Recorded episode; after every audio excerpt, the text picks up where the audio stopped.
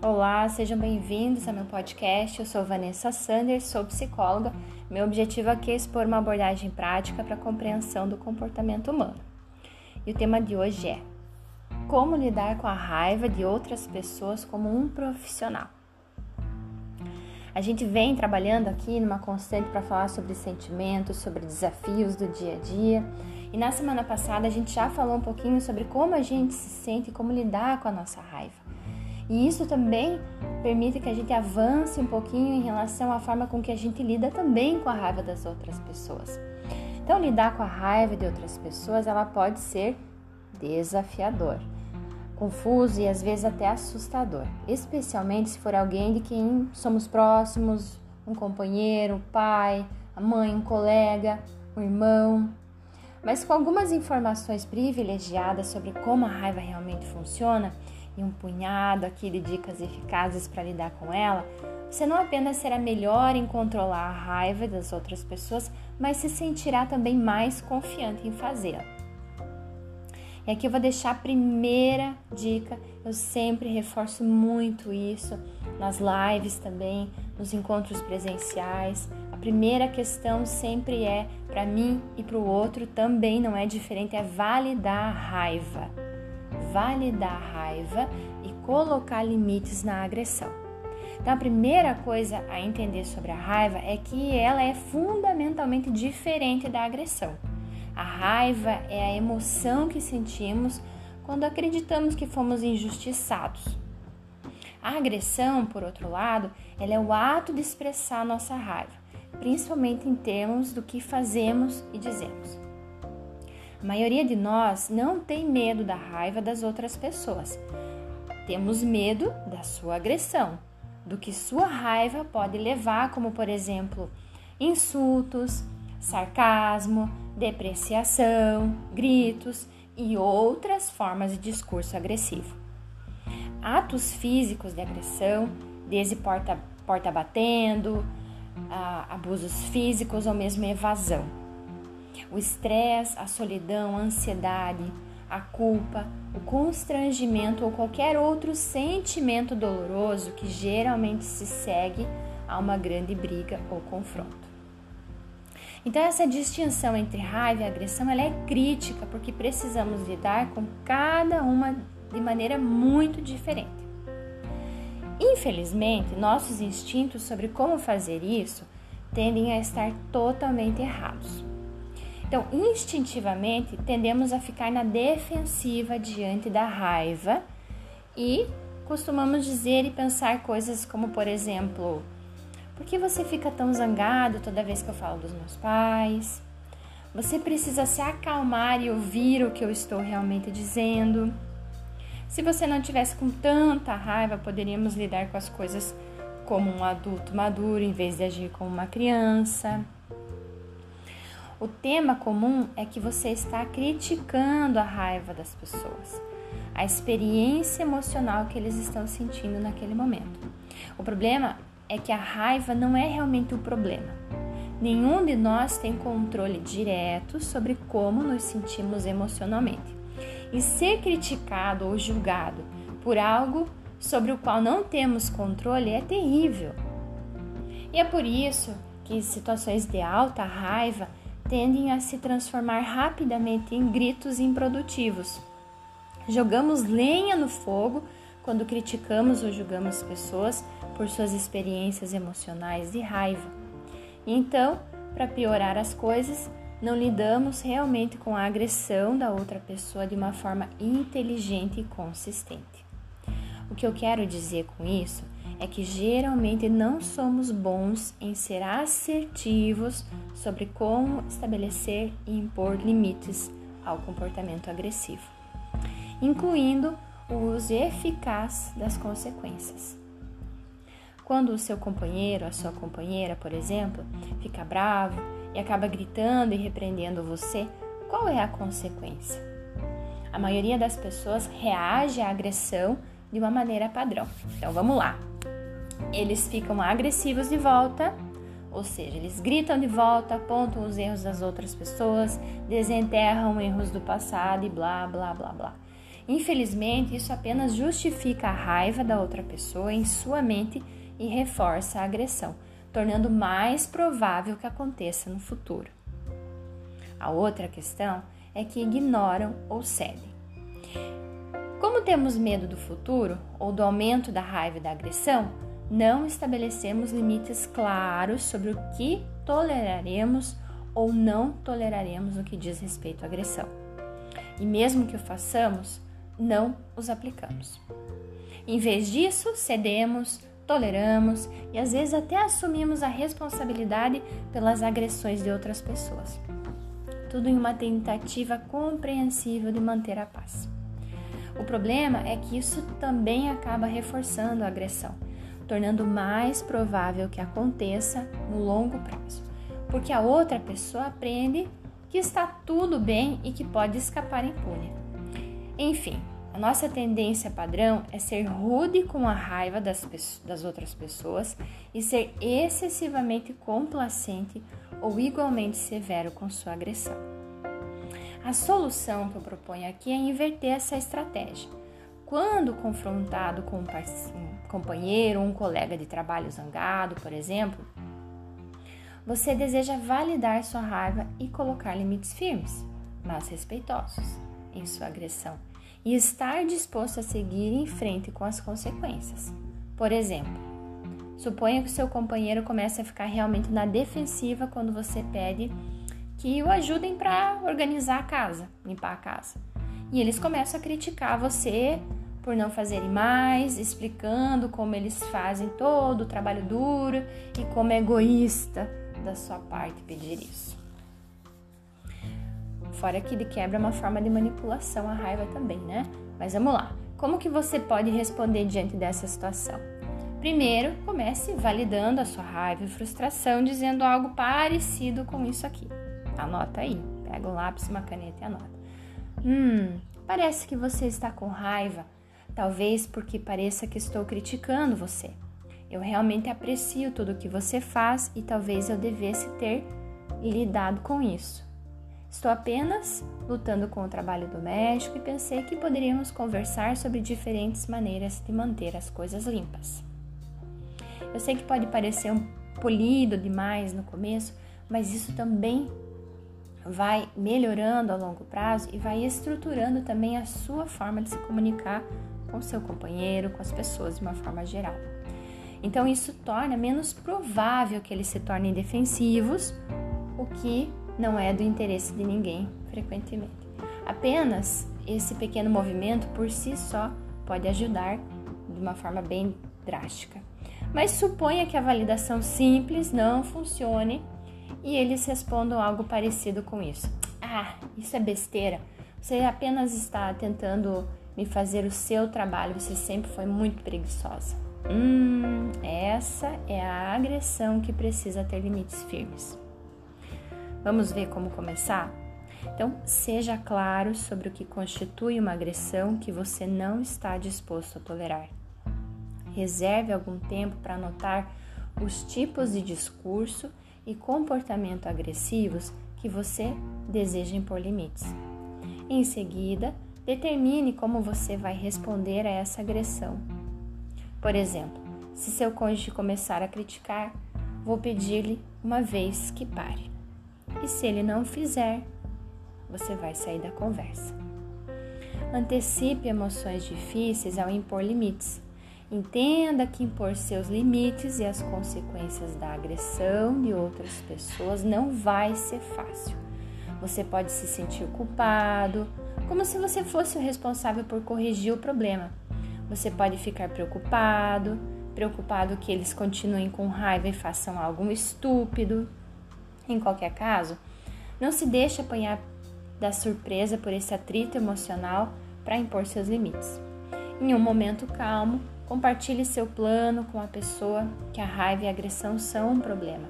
Por exemplo, gaste alguns minutos numa tarde de domingo e explique ao seu companheiro que a maneira como ele expressa sua raiva e fica agressivo realmente te incomoda e que de agora em diante é assim que vai ser tratado.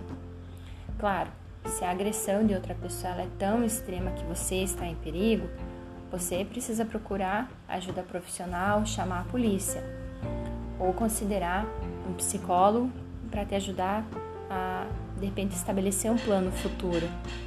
Em caso de abuso, sim, precisa buscar essa ajuda profissional, né?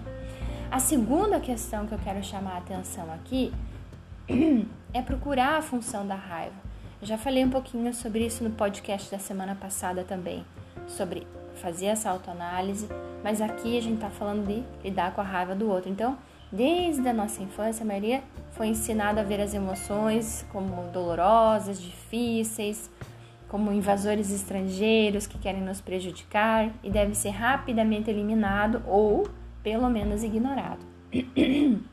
Pensa na sua própria infância. Quantas vezes você disse para se animar, se acalmar, fazer uma cara feliz e para o seu quarto até não estar mais com tanta raiva? Sem querer, comentários como esses comunicam que a forma como nos sentimos é ruim e, por extensão, que somos ruins por tê-las. Somos ensinados a tratar as emoções como problemas a serem resolvidos ou evitados. A melhor maneira de pensar sobre as emoções é como a, a, as luzes do painel do carro. Às vezes, elas são um pouco desconfortáveis porque mostram que tem pouco combustível, mas frequentemente estão tentando nos comunicar algo. Aprender a ver a função da emoção, que elas estão fazendo, é uma parte fundamental da inteligência emocional em geral e pode ser especialmente útil quando confrontada com a raiva de outras pessoas. Uma função muito comum da raiva que a maioria das pessoas não percebe é que ela alivia e distrai outras emoções difíceis, como a tristeza, o medo, a vergonha. Ela é um mecanismo de defesa também. Então, muitas pessoas aprendem que pode aliviar rapidamente o medo, a tristeza ou qualquer outra emoção dolorosa, enquadrando a situação em termos de outra pessoa fazendo algo errado. Consequentemente, eles se sentem certos e justificados, o que distrai temporariamente de seus sentimentos dolorosos. E é por isso que as pessoas são tão críticas. Imagine que você peça para o seu colega de trabalho para consertar algo em uma apresentação e que estão trabalhando juntos e eles retrucam, por exemplo: Bem, eu tive que consertar muitos dos seus erros. A raiva funciona para aliviar alguns sentimentos de constrangimento, por exemplo, por causa do erro deles. Depois que você aprende a identificar a função da raiva de outras pessoas, fica mais fácil separar-se dela e permanecer desapegado. Quando você percebe que seu companheiro fica zangado e é rude, e rude é um mecanismo de defesa, né? O cinismo pode ser, por mais primitivo que isso seja, né? Mas para lidar com a própria insegurança fica mais fácil manter uma posição com confiança. Além disso, compreender a função da raiva de alguém torna mais fácil reconhecer e validar a sua raiva, como a gente falou no item 1. Então, na próxima vez que você se deparar com a raiva de outra pessoa, pergunte-se a que função a raiva dela poderia estar. O que, né? O que que, que ficar com a raiva vai ajudar a alcançar ou fazer ou pensar, né? O terceiro item que eu sempre insisto muito também, e eu acredito que é um, um salto cognitivo também, quando a gente se permite descobrir os diálogos internos, né, essas conversas. É, a terceira questão é evitar essas conversas internas que são meras especulações. Então, a gente acaba querendo procurar significado para tudo, a gente fica contando histórias sobre as nossas experiências, ansiando pela segurança e conforto, que vem de acreditar que as coisas têm um propósito e uma ordem inerente a elas e muitas vezes impomos nosso próprio propósito e ordem às coisas contando histórias. Então pense numa ocasião em que você teve um desempenho ruim, ou talvez tirou uma nota baixa em algum teste escolar, enfim. É, provavelmente você imediatamente começou a contar a si mesmo uma história sobre o porquê isso aconteceu, né? Ah, eu sabia que deveria ter estudado, por aquelas três horas extras em vez de sair com os amigos. Né? Ah, o meu gerente é muito crítico, ele está sempre mexendo comigo e me reprovando. Em ambos os casos, a gente conta histórias como uma forma de entender o que está acontecendo. Agora, às vezes essa narrativa é bem objetiva e visa realmente entender algo melhor. Mas, na maioria das vezes, as histórias que contamos são motivadas não pela verdade sobre as coisas, mas por querer se sentir melhor. Pois é. Mecanismos de defesa. Dizendo a nós mesmos que se tivéssemos estudado mais, teríamos obtido uma nota melhor. Isso faz com que a gente se sinta no controle. Culpar o seu gerente faz com que você se sinta menos responsável pelo fato de estar relaxado ultimamente no trabalho, por exemplo. Então, às vezes, a gente pode usar nossos poderes de falar interiormente, de contar histórias para bem, mas muitas vezes eles simplesmente acontecem por instinto ou desejo de nos sentirmos bem e fortalecer nossos ecos. E se não forem controlados, esses hábitos de conversa interna podem causar estragos em nossas vidas emocionais, em nossos relacionamentos. Quando se trata de raiva e de lidar com a raiva de outras pessoas, muitas pessoas pioram uma situação ruim por causa de seu hábito automático de contar histórias sobre o que significa a raiva da outra pessoa. Então imagine que a sua esposa grite com você no minuto em que você passa pela porta porque está meia hora atrasado e agora está atrasado, ela está atrasada para a reunião. Quase que instantaneamente seus pensamentos e a conversa interna começam a girar uma história sobre o que a raiva dela significa. Por exemplo, Deus, porque ela tem que estar tão zangada o tempo todo? Ela deveria relaxar, não é grande coisa, certamente não vale a pena ficar dobrada e fora de forma, ela realmente deveria ir ver um terapeuta e controlar esses problemas de raiva. Quem nunca, né? Em primeiro lugar, há muitas suposições e imprecisões potenciais nessa história. Sério, será que a, tua companheira tá com raiva o tempo todo? Não é grande coisa para você, mas você realmente considerou todas as razões pelas quais pode ser realmente um grande negócio para ela? Porque ela grita com você? Isso significa que ela tem algum tem problemas de raiva? Você ao menos sabe o que, questões da raiva significam? Além de você sente que ela fica com raiva demais? O fato de que essas histórias que você está contando fazem você parecer um mocinho e ela a vilã. Vai fazer você se sentir melhor. E o fato de fazer você se sentir melhor é um grande conflito de interesse quando se trata de ser objetivo. Talvez todas essas histórias sobre raiva dela estejam realmente servindo para desviar a atenção de sua própria responsabilidade por não prestar atenção no tempo. A questão é que é muito fácil começar a contar histórias para nós mesmos sobre raiva de outras pessoas e o que isso significa. E geralmente essas histórias não são super objetivas em grande parte porque tendem a ser egoístas. Em vez disso, uma das melhores coisas que você pode fazer quando confrontado com a raiva de outra pessoa é evitar qualquer especulação sobre a raiva dela inicialmente.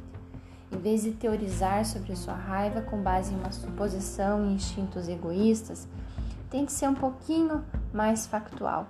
Uma opção é tentar compreender a função da raiva, conforme a gente discutiu lá em cima no modelo 2. E outra opção é catalogar os fatos da situação. O que aconteceu exatamente? O que eles dizem está de acordo com a minha experiência? Estou sentindo medo, tristeza, culpa ou alguma outra emoção forte? Se sim, do que se trata? Há poder nas histórias. E quando baseadas em reações instintivas, instintivas e no desejo de proteger nossos próprios egos, essas histórias podem acabar fazendo mais mal do que bem.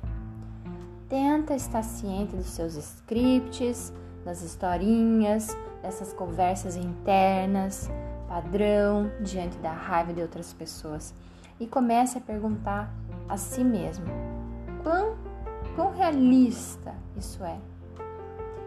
E melhor ainda, essa linha de pensamento é realmente útil para essa situação? Quarta questão é criar um plano de raiva. Então, se você for como eu e outras dezenas de clientes que eu atendo durante a semana, a raiva ela tende a aparecer em padrões. Então, em algumas situações, horários, eventos, gatilhos previsíveis nas quais a raiva chega. Aqui tem um exemplo, né? É, você já tentou é, ter uma conversa séria ou importante com a sua companheira, sei lá, 11 horas da noite, meia-noite, depois de um dia exaustivo? Nesse caso, você conhece a verdade inevitável de que nunca vai dar certo. Frequentemente leva a briga, discussão, mágoa e sono insatisfatório. A questão é que, embora ocasionalmente sejamos totalmente pegos de surpresa pela raiva de outras pessoas, isso geralmente acontece em circunstâncias bastante previsíveis. O que significa que, se você souber o que procurar, poderá prever essas situações de raiva, de alto risco e ter um plano sólido de como lidar com tudo isso. Então, talvez no retrospecto ter uma discussão depois de um longo dia não seja um plano muito interessante. Então, criar um plano para a raiva significa ter uma estratégia para lidar com as situações comuns da raiva, seja para você mesmo ou, de preferência, uma que tenha de acordo com a outra parte também.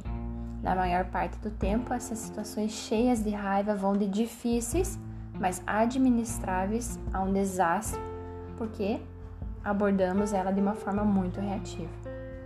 Em vez disso, se pudermos encontrar maneiras de antecipá-la e criar um plano para ela, nossas chances de sucesso elas também aumentam, tá? Claro que isso nem sempre é possível, às vezes a raiva de outra pessoa realmente surge do nada, né? Mas no que dá, no que der é possível a gente criar uma gestão, isso é bem interessante porque a maior parte do tempo, como eu disse anteriormente, existem padrões fortes da raiva. E se a gente tiver um plano, é muito mais provável que a gente possa lidar com ela de forma saudável. Ok, vamos então à quinta questão aqui, que eu julgo que é bem relevante também, e é um, um tema que leva em consideração a terapia comportamental, é dominar a arte do reforço diferencial. O que será que é isso, né? O reforço diferencial ele parece super técnico e estranho, mas na verdade ele é um conceito bastante direto e uma ferramenta extremamente útil quando se trata de controlar a raiva de outras pessoas. É um dos, quando a gente faz cadeira em psicologia, um dos primeiros temas em comportamental que a gente aprende, né? Então, assim, o reforço é um conceito psicológico básico que diz que nossos comportamentos são influenciados pelo que os segue.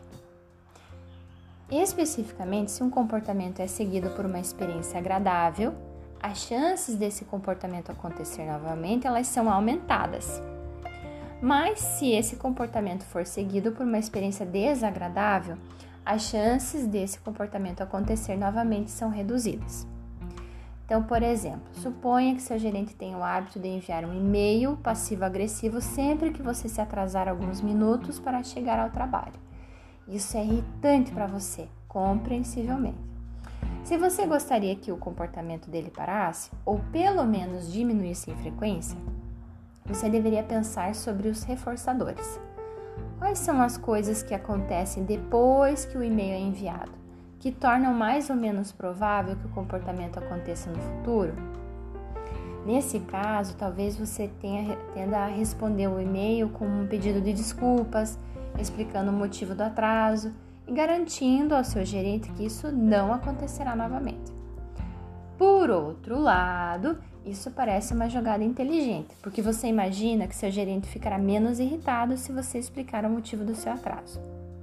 E muitos gerentes podem apreciar isso, interpretar isso como um sinal de que você se preocupa com seu trabalho e não está apenas relaxando. E como resultado, dá a você alguma margem de manobra no futuro que significa que seus e-mails irritantes diminuíram. No entanto, as pessoas são diferentes. Você também pode imaginar um gerente sedento de poder e realmente se deliciando com o fato de estar encarregado de outras pessoas no trabalho. o que significa que seu e-mail de volta para ele pode estar fazendo com que ele tenha uma sensação ainda mais exagerada de poder e superioridade, o que ele gosta de sentir. De uma perspectiva de reforço, seus e-mails de desculpas podem, na verdade, estar tornando futuros e-mails passivo-agressivos mais prováveis. E se for esse o caso, pode ser que simplesmente não responder aos e-mails ajude a diminuir a frequência deles no futuro, porque ele não aproveita muito isso. A arte do reforço consiste em aprender a ver o que realmente motiva as pessoas e seu comportamento e uma vez que você compreenda como ser inteligente e criativo sobre como você responde ao comportamento deles, tanto o tipo que você deseja mais quanto o tipo que você deseja menos, coisas boas acontecem. Vamos aplicar isso num outro exemplo? Tinha um cliente meu que ele tinha muitos conflitos com a esposa por causa de roupas sujas. Bom, a esposa desse cliente tinha o hábito de deixar sujas a as roupas sujas no chão do armário por um ou dois dias antes de colocar no cesto. Isso incomodava tanto ele. Embora ele tivesse tocado no assunto algumas vezes com ela, nada tinha mudado. Como resultado, eles estavam constantemente entrando em pequenas brigas sobre roupa lavada, roupa suja, e isso estava cobrando um preço pequeno, mas não insignificante de seu relacionamento. Então, eu sugeri que meu cliente fizesse um pequeno reforço diferencial, que consistia em duas partes. Primeira, reforçar, reforçar positivamente o comportamento que ele queria mais. Nesse caso, comportamento que ele queria mais é que ela colocasse as roupas no cesto.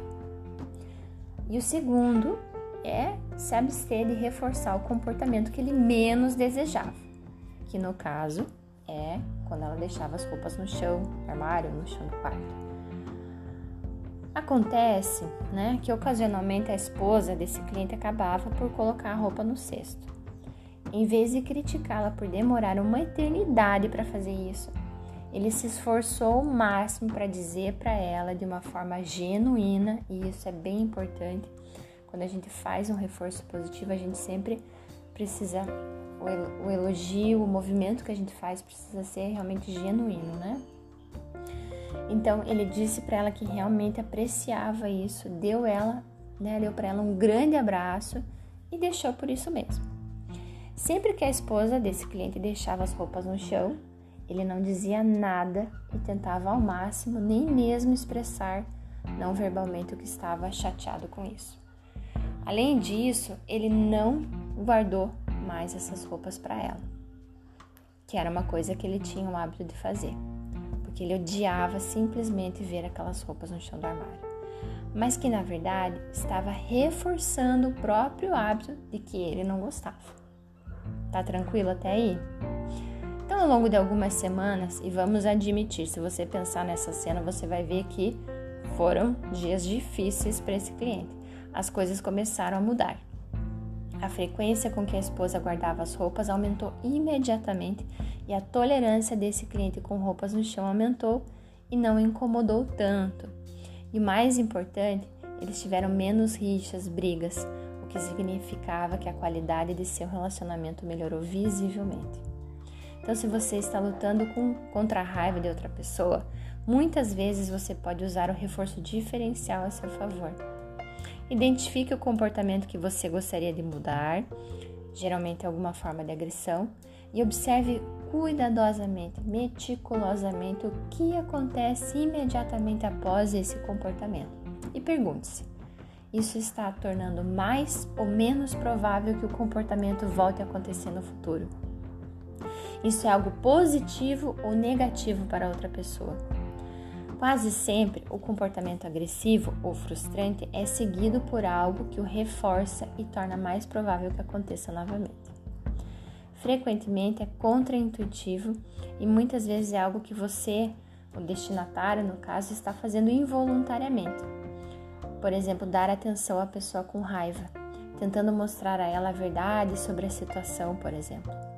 Se você estiver fazendo algo que possa reforçar o comportamento dessa pessoa, pare. faça uma experiência em que você simplesmente não faça nada diante do comportamento problemático por uma semana ou mês e veja o que acontece.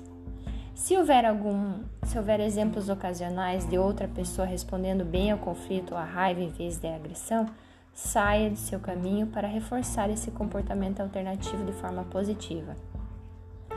Claro que o reforço diferencial não é uma panaceia, mas em certas situações ele pode sim ser uma virada de jogo. Em qualquer caso, é muito útil de pensar com mais cuidado sobre os padrões de raiva, agressão em sua vida e sobre as coisas que a gente reforça também na nossa rotina. Então, tudo que você vai precisar, vamos fazer um resuminho aqui que hoje foi extenso. Então, tudo que você vai precisar saber é lidar com a raiva de outras pessoas de uma perspectiva que é desafiadora, às vezes até assustadora, mas em última análise não temos muito controle sobre as outras pessoas, incluindo suas emoções e comportamento. Mas existem algumas coisas construtivas que todos podemos aprender a fazer melhor em face da raiva de outras pessoas. Então, valide a raiva, coloque limites na agressão. Procure, né? Dois, procure a função de sua raiva. 3. Evite conversas internas especulativas. 4. Crie um plano de raiva. 5. Domine a arte do reforço diferencial. Se você gostou, compartilhe com seus melhores amigos e se quiser, me conte o que achou enviando um direct para psicóloga Vanessa Sanders. Para maiores informações profissionais, acesse www.psicologavanessasander.com.br.